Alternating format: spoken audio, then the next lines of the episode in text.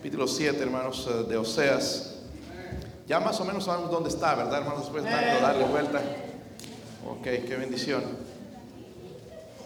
Yo leo el versículo 1, ustedes el 2, todos juntos leemos hasta el 16, hermanos. No es mucho en realidad la lectura, pero va a ser de edificación. Usted póngale el sentido y ah, abra su corazón a lo que Dios tiene en esta mañana. Si lo tienen, hermanos? Ok, dice el versículo 1, mientras curaba yo a Israel, se descubrió la iniquidad de Efraín y, y las maldades de Samaria, porque hicieron engaño y entra el ladrón y el salteador despoja por fuera.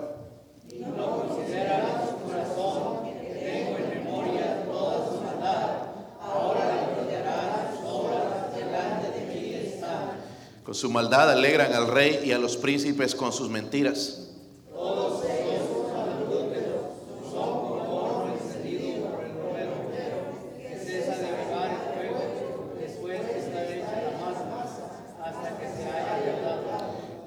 De nuestro rey, los príncipes lo hicieron enfermar con copas de vino, extendió su mano con los escarnecedores.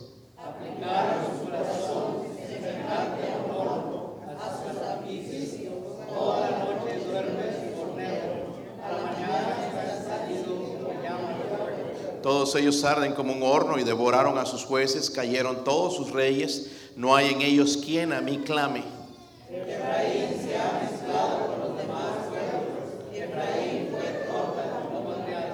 Devoraron extraños su fuerza y él no lo supo, y aún canas le han cubierto y él no lo supo.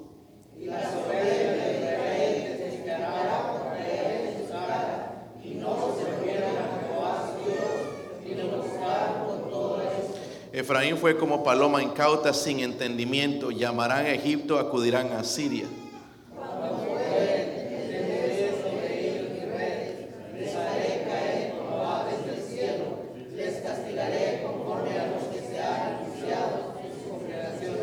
Ay de ellos, porque se, eh, se apartaron de mí, destrucción vendrá sobre ellos, porque contra mí se rebelaron. Yo los redimí y ellos hablaron mentiras contra mí.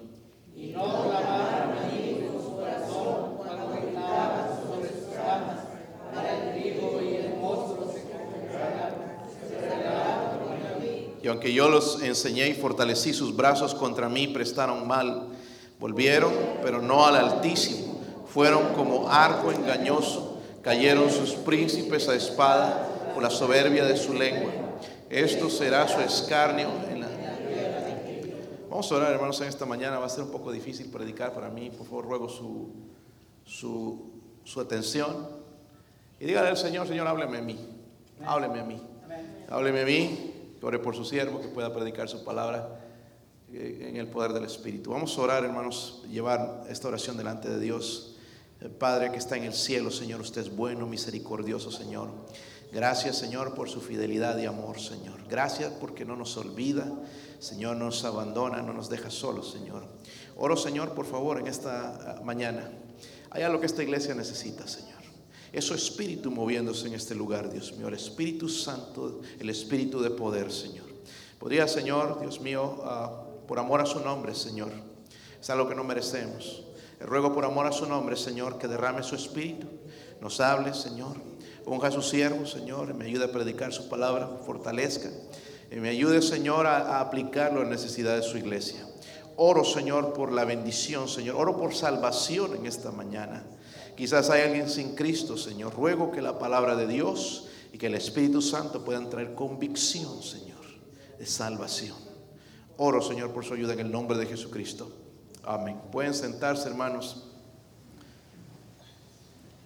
Los israelitas, hermanos, de la época de Oseas, estamos estudiando un poco este libro, trataban de adorar tanto a, los ídolos paganos como al Dios único y verdadero. Estaban tratando de hacer las dos cosas y la verdad que es imposible. Es más, Dios les va a reprender acerca de esto. Así que el profeta Oseas, hermanos, va a usar cuatro figuras retóricas. Cuatro figuras retóricas para describir el corazón dividido. Y quizás en esta mañana nuestro corazón está en, el, en la misma situación que el pueblo de Israel Hermanos, le ruego, hermanos, por su misericordia de Dios, poner atención hoy al mensaje, le va a ayudar, créame. Cuatro figuras retóricas. Primeramente lo compara el corazón, hermanos, dividido de ellos con un horno. dígalo conmigo, un horno. Luego una torta no volteada. Una torta no. En, nuestras en nuestro lenguaje una tortilla no volteada, quemada de un lado, pero por el otro lado crudo.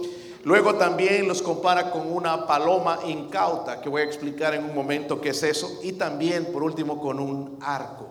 Dios, hermanos, no escribió su palabra sin una, un motivo, una, una enseñanza para nosotros. Ahora, hermanos, hablando del corazón dividido, nosotros padecemos del mismo síndrome, del corazón dividido.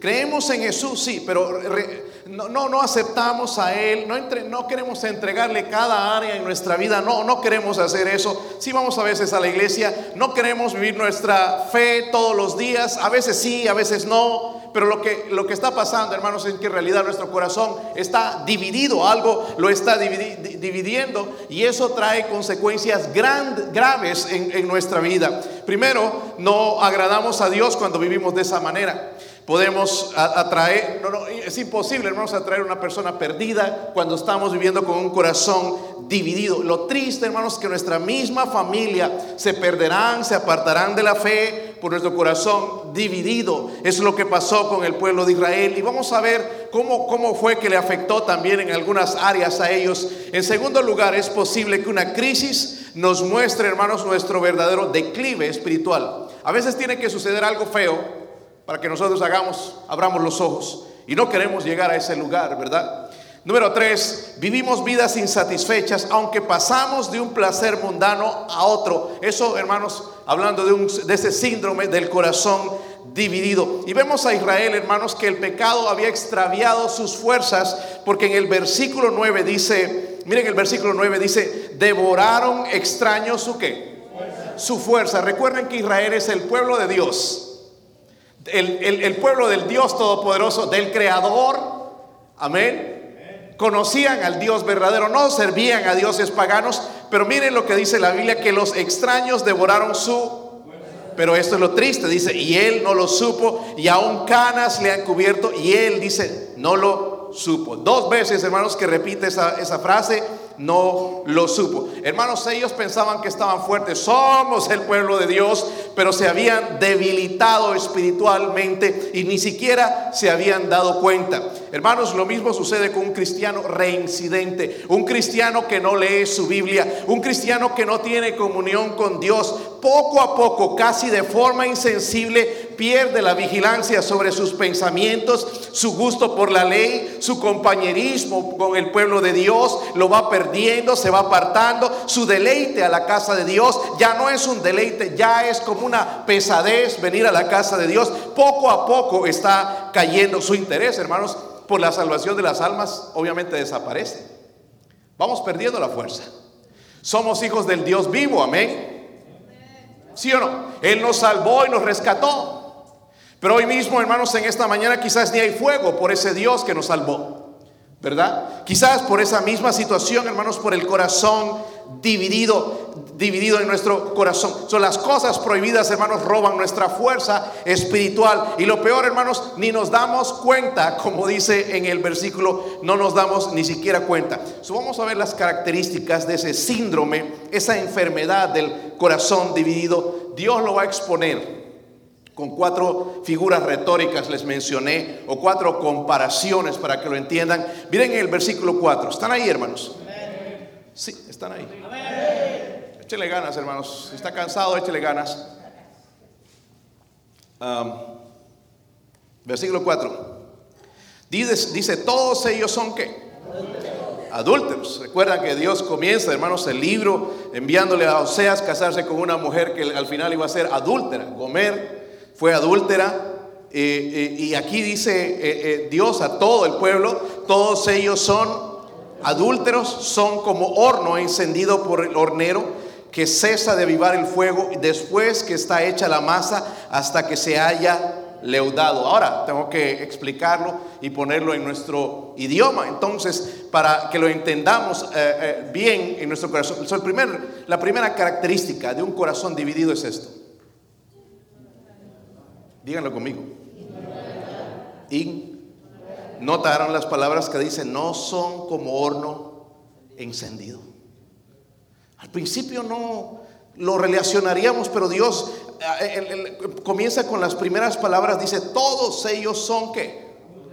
Sabemos que, hermanos, eh, el adulterio es algo, ¿verdad? Pecaminoso, es un pecado y Dios habla de, eh, de no cometer adulterio, ¿verdad? Es una relación sexual entre una persona casada con otra, ¿verdad? Eso se llama, es una, eso se llama inmoralidad sexual. Somos adultos aquí, hermanos, ¿por qué se ponen así nerviosos? Inmoralidad. Está, está hablando, hermanos, de pecados sexuales. Como digo, se van poniendo delatando algunos. Es bien fácil esto hoy en día. Miren, hermanos, en los tiempos de, de Oseas no había internet ni nada. Quien tenía su celular, ni tenían computadoras, pero estaban cometiendo el mismo pecado. Imagínense con nosotros la facilidad que hay hoy en día. ¿Sí o no? ¿Verdad que sí, hermanos? Es interesante, hermanos, pero la idolatría, ¿por qué habla de la idolatría? Anteceda la inmoralidad. Eso quiere decir, cada persona que va a caer en un pecado inmoral, primeramente empieza con la idolatría. Pastor, pero yo sirvo al Dios verdadero. No, idolatría no es siempre, hermanos, tener una imagen, otro ídolo, ser de otra religión. Idolatría es incluso cuando nos idolatramos nosotros mismos, yo y yo y yo. Es idolatría. Y comienza de esa manera, hermanos, y, luego va a venir obviamente el pecado de la inmoralidad. Cuando la gente, hermanos, hacia Dios a un lado, ya no ven al Señor exaltado, ya no lo ven, hermanos, digno de honra y de gloria, sino que la inmoralidad va a acechar sus vidas. Ese fue el pecado de Israel. Dice, todos son, ellos son adúlteros. Hermanos, qué facilidad hay en nuestros días de esas perversiones sexuales. Cada vez, hermanos, en las noticias aparece de un profesor de que, fue encontrado con pornografía infantil. Imagínense a dónde llega, hermanos, la mentalidad de esta gente. Y condenamos eso, porque es horrible. Porque nuestros niños pequeños, hermanos, pueden ser solicitados por la internet y no nos damos cuenta. Amén. Por eso hay que tener cuidado con cuánto internet pasan, hermanos, cuánto están mirando, vigilar, ver el historial, tantas cosas, hermanos, porque son solicitados por personas así que tienen la mente tan sucia, hermanos, que ven a una niña de 5, de 6 años con el deseo lascivio. Amén. Eso es condenado por Dios. Pero también es condenado por Dios el adulterio. Amén. Puede ser, hermanos, que nosotros jamás hemos tocado una mujer, pero el Señor mismo mencionó del que mira a una mujer para codiciarla, ya cometió adulterio en su corazón. Y hermana, si va para usted también, porque sucede hoy en día en ambos lados. ¿Sí o no? ¿Y cómo nos facilitan estas cosas, hermanos, de la tecnología, el llegar a ese punto de la inmoralidad? Y eso va a dividir mi corazón. Y yo creo, hermanos, que esta es la razón de por qué muchos hombres no pueden servir a Dios porque están en inmoralidad. Y no estoy acusando, hermanos, pero hay inmoralidad quizás en su vida. ¿Qué es lo que vemos, hermanos, tan tarde en la noche en el teléfono? Ay, pastor, no estoy viendo un video de una predicación. Sí, claro. Inmoralidad. Una de las cosas, hermanos, que nosotros Dios nos manda a tener es amarle con todo nuestro corazón, ¿verdad? ¿Sí o no? ¿Sabían ese mandamiento, verdad? Con todo el corazón, pero, pero es imposible si hay inmoralidad, si estoy deseando, codiciando o viendo películas, hermanos, siquiera donde hay escenas de desnudos. Eso no debería pasar por mi casa. Hermanos, yo, no invito en realidad a, ninguna película de Hollywood ya en mi casa. No me importa cómo me llame usted. Pero no tiene nada de bueno. Tiene escenas así, hermanos, que van a llevarme a mal pensamientos. ¿Para qué quiero yo eso en mi vida? ¿Para qué quiero que mis hijos empiecen con eso en sus mentes a llenarles de esa basura, hermanos, cuando Dios nos llama a ser santos? No hay mucho que perdemos, hermanos. ¿Sí o no? El otro día me llamaron de la compañía de Spectrum. Nosotros tenemos, eh, eh, tenemos y le estoy haciendo propaganda, me deberían dar una, un, tip, ¿verdad? Eh, mire, tenemos algo especial para ustedes y me la pintan bien bonita y que puedes bajar esta aplicación y puedes ver películas en todo lado, en tu teléfono, en, tu, reloj, en, en, todo lado. Yo le dije, señorita, gracias por la oferta, pero yo ni siquiera veo películas. No, pero mire que vas a tener estos beneficios y te va a costar así, el mismo costo y todos esos beneficios. Y si no quieres, lo cortas. ¿Para qué quiero yo eso, hermanos? ¿Qué beneficio me trae eso? Nada más van a sacar 40 dólares más de mi bolsillo. Y voy a envenenar más mi mente. Y no voy a poder hablar con autoridad de la palabra de Dios. Y voy a tener que vivir una doble vida. ¿Sí o no? Dije, no, señorita, gracias. Estamos bien como estamos. Amén. Es prácticas, perversiones sexuales hermanos, favorecidas hoy en día por el internet. Y Dios les dice a ellos, a estos judíos que estaban, dicen, son como un horno encendido. Que la carne se enciende, ¿verdad? ¿Sí o no? ¿Verdad, hermanos? Se enciende. ¿Se han dado cuenta? Fuego, cuando estás jovencito y ves una jovencita, uh, se pone ya medio nervioso uno. ¿Verdad? Hermanos, estamos adultos aquí, ¿verdad? También hay niñas, pastor. Somos adultos. Hermanos, varones, les atrae las mujeres, ¿verdad? Y, honestamente a veces está atraído por otra mujer que no es su esposa. Especialmente si está media vestida. ¿Verdad? Es normal. Pero nosotros no queremos encender eso, pero ellos había pasado con esos y empezaron a ver estas mujeres, otras que estaban mal vestidas y se encendieron y comenzaron a, a, cometer adulterio, hermanos, pero todo comenzó con la idolatría de ellos mismos, es que yo merezco, es que yo soy hombre, necesito una mujer. Y miren en lo que cayeron, su corazón dividido. Soy examinándonos hoy, hermanos, ¿cómo está nuestro corazón? Quizás está dividido y quizás no es esta la situación, la inmoralidad, pero habla más, hermanos, porque primeramente lo compara con un horno encendido. ¿Están conmigo? Eso habla de la inmoralidad. Número dos, miren el versículo 8. Algunos ya están enojados conmigo y ni siquiera he arrancado. Versículo 8. Dice, Efraín se ha mezclado con los demás pueblos. Efraín fue torta, dice no, volteada. Ahora, primero lo comparó con un qué? Horno encendido, no apagado, encendido. ¿Ok? Luego dice una torta, ¿no? Tortilla, digamos, un pancake. Pancake, como dice, un pancake. ¿Verdad? No volteado, quemado por un lado, pero está crudo por el otro lado. Dice Efraín fue torta, no. Primero, inmoralidad. Número dos, imprudencia. Y hermanos, ¿cómo me gozo al estudiar la palabra de Dios? Imprudencia. ¿De qué está hablando? Está cruda por un lado, pero por el otro está quemado. ¿Se puede comer así? No, ¿verdad? La tortilla veo que hermanas le dan dos vueltas y que se cuestan bien por un lado. Igual a los pancakes, ¿verdad? O lo que sea una torta, le das vuelta y después se puede comer. Pero quemada por un lado y el otro lado crudo, como que no sabe bien. Y Dios está comparando así a estos judíos. Ustedes son como Efraín, fue como una torta no volteada. Está hablando obviamente de Israel. Pero note las palabras, hermanos, anteriores. Efraín sea qué. Efraín sea qué. Mire qué importante es estudiar la Biblia. Porque al principio diría, pues torta no volteada, ¿qué tiene que ver eso? Pero en el contexto nos está diciendo el problema. Dice, sean que mezclado. ¿Qué quiere decir esto? Dios está hablando, hermanos, de que los judíos se estaban empezando a casar con gente que no era judía, con gente que servía a otros dioses, con gente inconversa. ¿Están conmigo? Ahí no les gustó, ¿verdad? Hermanos, esto es lo que Dios dice en su palabra. Enójense con Dios. Es lo que dice. Se estaban mezclando con gente inconversa. ¿Sabe una cosa, hermanos? A Dios nunca le gustan las mezclas. ¿Está conmigo?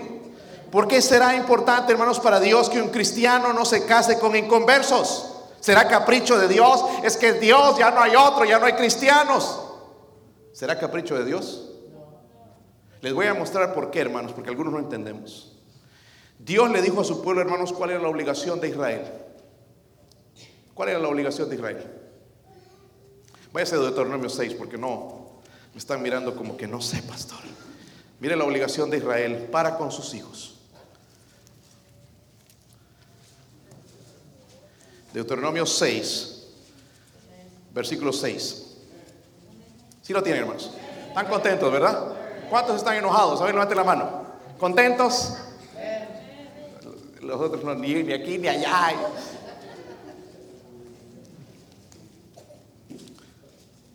Mire, eh, hermanas, lleven a su esposo a comer un buen restaurante para que se alegre, porque y, de paso, mire, él va a pagar.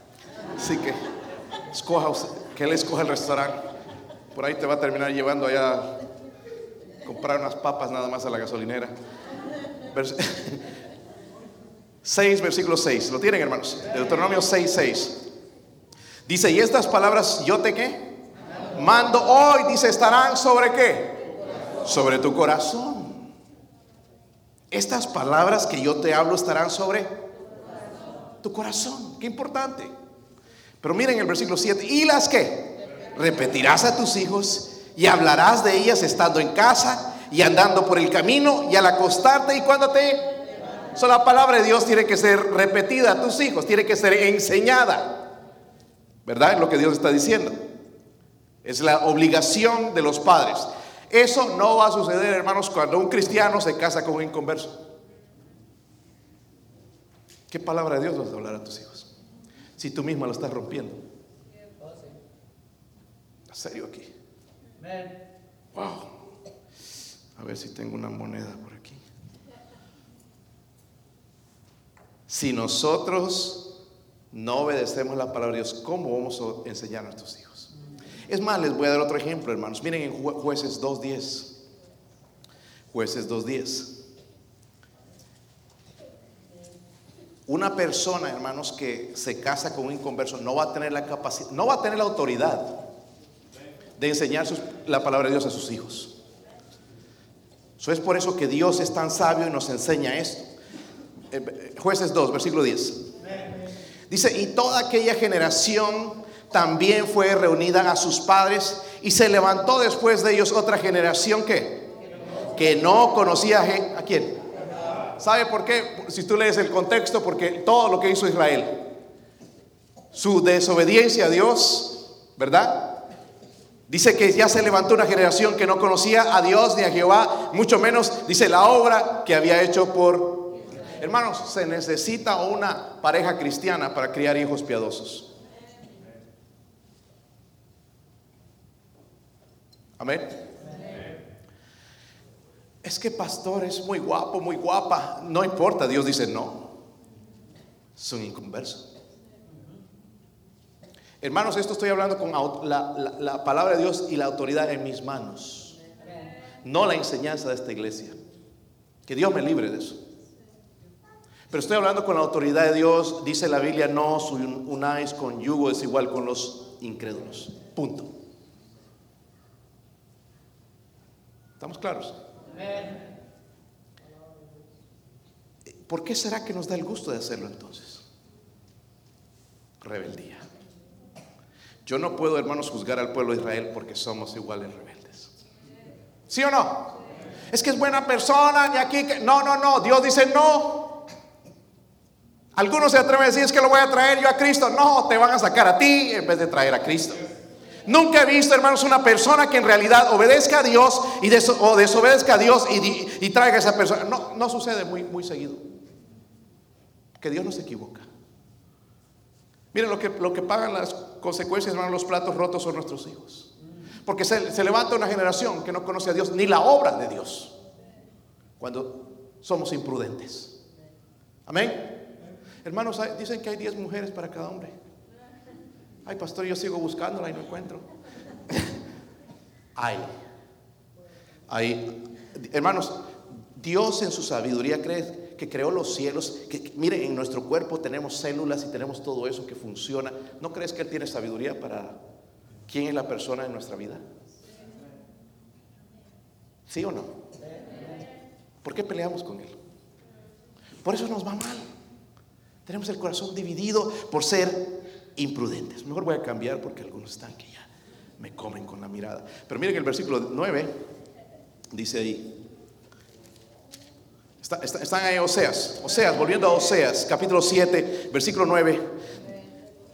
Dice, leímos este versículo, pero vamos a pasar por él. Dice, devoraron extraños su fuerza y él no lo... Tu fuerza espiritual se debilita cuando tú desobedeces a Dios. Dice, y, y aún canas le han cubierto y él dice, no lo supo por la falta de su fuerza. Y la soberbia de Israel testificará contra él en su cara y no se volvieron a Jehová su Dios, ni le buscaron, dice, con todo esto. Suena como nosotros a veces. Dice, no le buscaron con todo esto. La soberbia era el problema y el problema que quizás tenemos nosotros. Mire el versículo 11, porque hay otra figura más. Primero, lo compara con un horno que. Enojados, ¿con qué? Horno encendido. Luego, ¿con qué? Una torta, ¿no? Ay, pastor, yo soy como tortilla, no volteado. Ya ve usted. Eh, imprudencia, ¿verdad? Número 3, miren la otra comparación del corazón dividido. Versículo 11. ¿Sí lo tienen? Efraín fue, dice, como una paloma incauta, sin que entendimiento llamarán a Egipto y acudirán a Asiria. La otra, hermanos, es esta.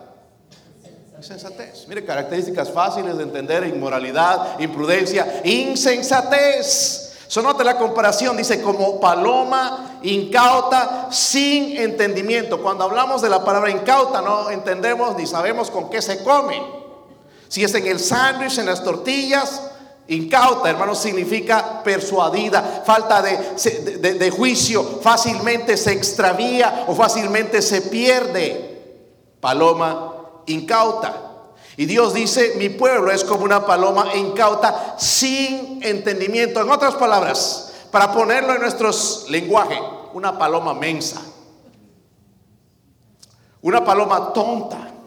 Y dice, Israel es como esa ave, hermanos, que está confundida, está sin dirección, piensan que pueden escapar de Dios, correr hacia otras naciones, pero el Señor les dice en el versículo 12, tenderé, miren el versículo 12, cuando fueren tenderé sobre ellos qué? Mi red. Qué bueno es tener la palabra de Dios. Dice, tenderé, ellos, ellos quieren hacer de su manera, no tienen entendimiento, dice, tenderé sobre ellos mi red. En otras palabras, lo que Israel necesitaba hacer, hermanos, era, debería ir a buscar a Dios. ¿Sí o no? Salvados, rescatados de Egipto por nación fundada por Dios, deberían ir a buscar al Dios verdadero. Pero no, fueron a buscar a Egipto. Egipto es un tipo del mundo. Y luego dice, no, como Egipto no quiso, entonces se fueron a Asiria para pedir ayuda de un lado a otro como una paloma eh, eh, incauta. En otras palabras, hermanos, esto es patético de ir, hermanos, de problema en problema, de buscar, hermanos, solución en la filosofía. Es como nosotros, en vez de buscar a Dios, cuando nos hemos enfriado, buscamos satisfacción en las cosas del mundo. Pero como no hay ahí satisfacción, voy a ir a otra cosa para ver si eso llena mi vida en vez de ir a Dios. Patético. Pero mira lo que Dios tenía para ellos el versículo 13. Dios, cuando hay un ay en la Biblia, es un castigo. Dice, ay de, porque se apartaron de mí, destrucción vendrá sobre ellos, porque contra mí se rebelaron. Dice, yo los redimí. Y ellos hablaron mentiras contra. Hermanos, ¿acaso Jesucristo no nos redimió? ¿Acaso Él no derramó su sangre en la cruz por nosotros? Pero nosotros vivimos, hermano, nuestra vida a veces con una mentira. Preferimos la mentira, ¿verdad? Muchas veces, hermanos, actuamos como el pueblo de Israel. Podríamos juzgarle, wow, este Israel que cabezón. Pero nosotros, hermanos, hacemos lo mismo. Nuestro corazón está dividido. Somos, hermanos, como una paloma incauta. Nos dice, no hagas esto, pero lo hacemos. Y ahí está la red de Satanás. Y cae uno, hermanos, y, caes en problemas. Y nuestro corazón sigue dividido en vez de buscar a Dios. Porque hermanos, en realidad el tema de, este libro es el amor redentor de Dios. Dice, hermanos, allá en, en, Jeremías que Él nos ama con amor eterno. ¿Sí o no? Él no nos deja. Hermanos, y aunque cometemos todas estas cosas y maldades contra Dios, indiferencia, Él no nos deja de amar. Nos ama. Nos ama con el mismo amor de siempre. ¿Sí o no? A nosotros, hermanos, si alguien hace algo, nos empieza a caer mal. si nos hace algo terrible, lo empezamos a odiar. Pero Dios no es así. Dios nos ama. Es por eso, hermanos, que deberíamos correr a Él. En vez de ir a este mundo, hermanos, sí ofrece muchas cosas, pero en realidad lo que va a traer es dolor a nuestro corazón. Y Dios nos llama a nosotros. ¿Cuántas invitaciones del Señor? Venir a mí. Los que estáis trabajados y cargados, y yo os haré descansar. Palabras del Señor. Pero hay otra característica más. Miren el versículo 16. Otra figura retórica que usa. vamos a repetir, hermanos, esas figuras retóricas. Primero lo compara a Israel con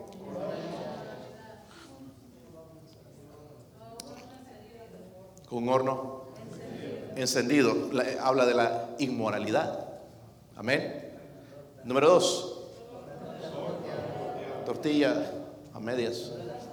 Habla de la imprudencia. Luego con una palomita mensa, mensita, para no ofender a nadie. Este, y, y, hermanos, luego hay otra comparación. Miren el versículo 16. Volvieron, pero no al Altísimo. Dice, fueron como otra comparación, cada vez que la Biblia usa, hermanos, es, una comparación, se llama también símiles. Dice como un arco, dice qué? Engañoso, dice, cayeron sus príncipes a espada por la soberbia de su lengua. Esto será por el escarnio de la tierra de. So, la otra, hermanos, es esta, la otra característica. Y responsabilidad. Amén. Si tú eres soldado, hermanos, tu responsabilidad es cargar tu arma defender. ¿Sí o no? Y aquí está comparando a la nación, hermanos, a la nación de Dios, dice, como, un arco, ¿qué? Esa es la última figura, irresponsabilidad. Es decir, ¿saben lo que es un arco, verdad, hermanos? ¿Han disparado un arco alguna vez? Es duro, ¿verdad? Es duro. Pues, pones la flecha, empiezas a estirar, y, cuesta, hermanos, llegar al blanco porque es duro, ¿entiendes? Entonces, que de repente jalas y ya estás y se revienta el, el hilo o la cuerda. No llega a ningún lado. O digamos que alguien hizo el arco medio chueco, torcido. Por más bien que apuntes, hermanos, ¿qué va a pasar? La flecha va a ir por otro lado. Y Dios está comparando a su pueblo con un arco engañoso. Amén. Todo lo que sale de Israel, Él está diciendo, hierra el blanco. El blanco de la voluntad de Dios. Son como un arco, dice, engañoso. Son como un arma inútil y es más bien un arma peligrosa. ¿Verdad? Si no sabe usar el arco, se me suelta la flecha y por ahí lo clavo en la cabeza a alguien. Peligroso. Hay gente, hermanos, que se cansa por un tiempo de su pecado, Dios les extiende su misericordia, la invitación, pero cuando ya está por acercarse a Dios, de repente el diablo va a poner otras cosas, porque le gusta ofrecer también. Y ahí pone, mira, pero antes de ir a Dios, prueba esto y hace esto, antes de ir a Dios, yo sé que después vas a ir a Dios y le, le pone el montón de cosas y al final nunca llega a Dios. Eso le pasó a Israel, hermanos, fueron tentados y llevados por otras cosas en vez de a Dios. Algunos por eso, hermanos, nosotros aquí, a veces, por ser irresponsables en nuestra relación con Dios, nos pasan estas cosas, nada nos sale bien. ¿Sabe por qué, hermanos? Nos falta discernimiento. Discernimiento. A veces somos como ese arco, engañoso. Versículo 16 decía, esto será su escarnio, dice, en la tierra de Egipto. Ni, aún, hasta el mundo se estaba riendo de ellos. Escarnio, dice, en, realidad Egipto, Asiria se están riendo de los judíos. Nosotros pecamos, le entramos, hermanos, ¿saben quién los que se van a reír de nosotros? Los incrédulos. ¿Verdad? Se ríen, mira, no, es que fulano va a la iglesia. Mira, tú vas a la iglesia y mira cómo te comportas. Se burlan. ¿Dónde está tu Dios? Dios sigue en el trono. Dios no tiene nada que ver con el comportamiento irresponsable de algunos cristianos. Dios nos manda, hermanos, a vivir de esta manera y nosotros escogemos. Si somos irresponsables, obviamente las cosas van a salir mal. Amén. Irresponsabilidad. Ninguno de nosotros, hermanos, vivimos perfectamente. Pero sí hemos encontrado un libro perfecto. Yo no soy perfecto, pero he encontrado este libro que es perfecto. Yo le pregunto, hermano, ¿de verdad usted lo cree todavía? ¿Sí lo cree? ¿Sí lo cree? El otro día, hermano, estaba el viernes y Dios me está dando las oportunidades que jamás he tenido, hermanos, de hablar con gente de todo tipo, gente de todo estado. Estoy aprendiendo a conocer más de ellos. Y hablé con este hombre y le empecé a preguntar de su vida, todo así, para primeramente levantar una relación con él y mostrarle que yo estoy para él. Y le empecé a preguntar de su vida y tu esposa, ahí está mi esposa, y tus hijos. Me estaba contando de su nieta que ya su nieta podía hablar y estaba contando feliz, sin dientes, el pobre así, pero ya viejito, ¿verdad? Pero no tenía dientes, ¿saben por qué? Porque usaba drogas. Y se le caía, obviamente el que usa drogas se le van a ir los dientes, ¿verdad? Y no tenía, y se reía así. Y, bueno, seguíamos hablando. Y, y, no tiene más hijos, sí tengo dos hijos. Pero ya cuando hablé de los otros hijos, él no quería hablar más. Porque me dijo, mi hija tiene una esposa y mi hijo tiene un esposo. Y casi se pone a llorar, hermanos, y me dicen, y y él es de Nueva York. Y no me gusta.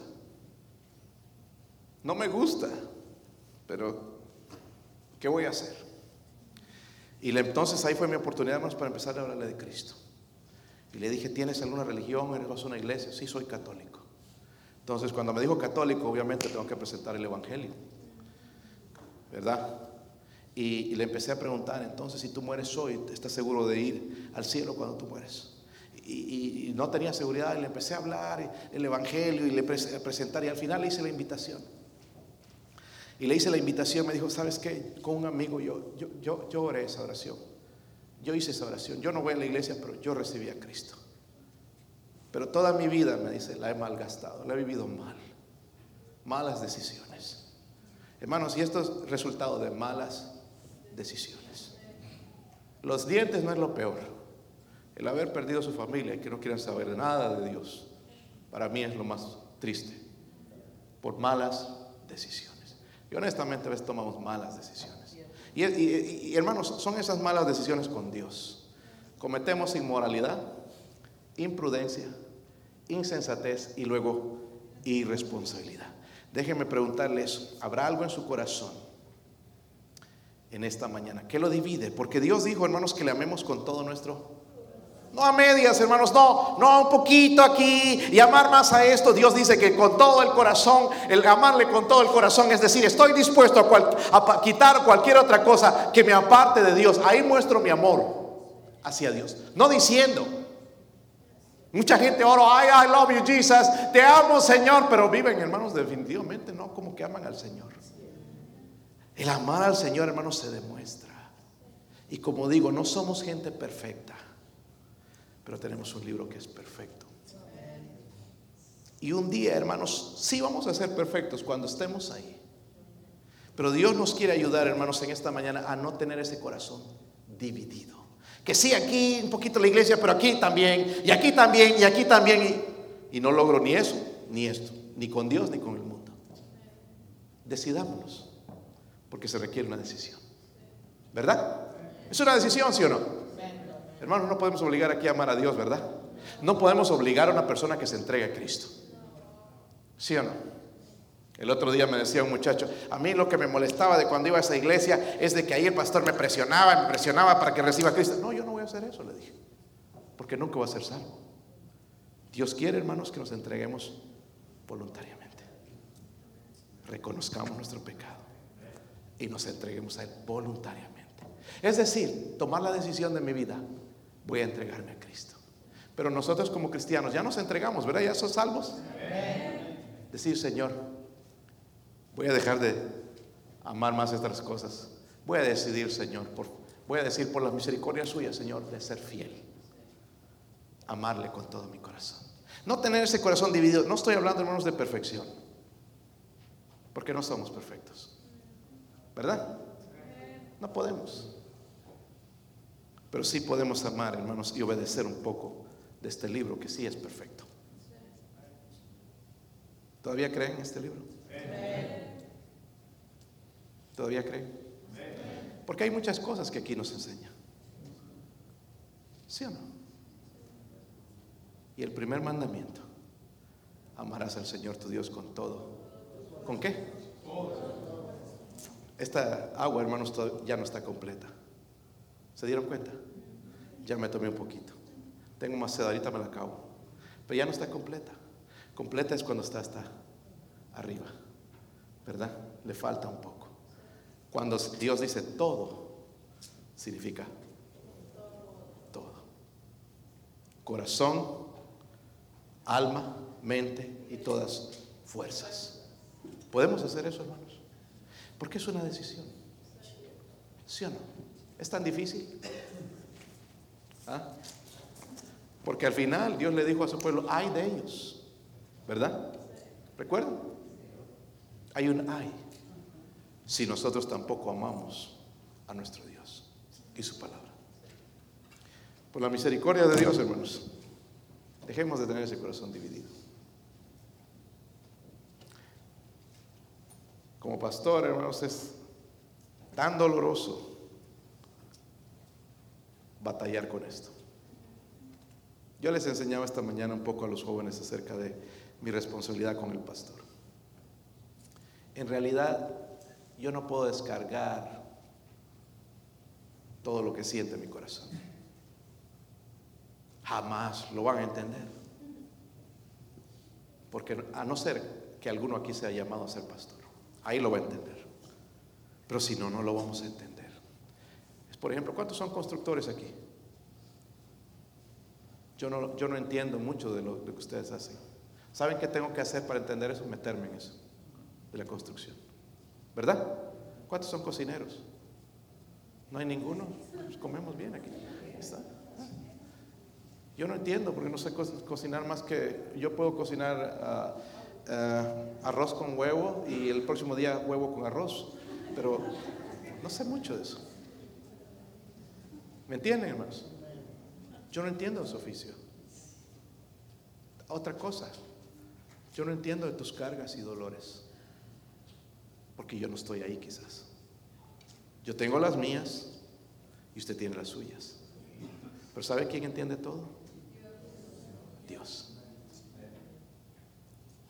Yo no sé si está pasando por pruebas en este día.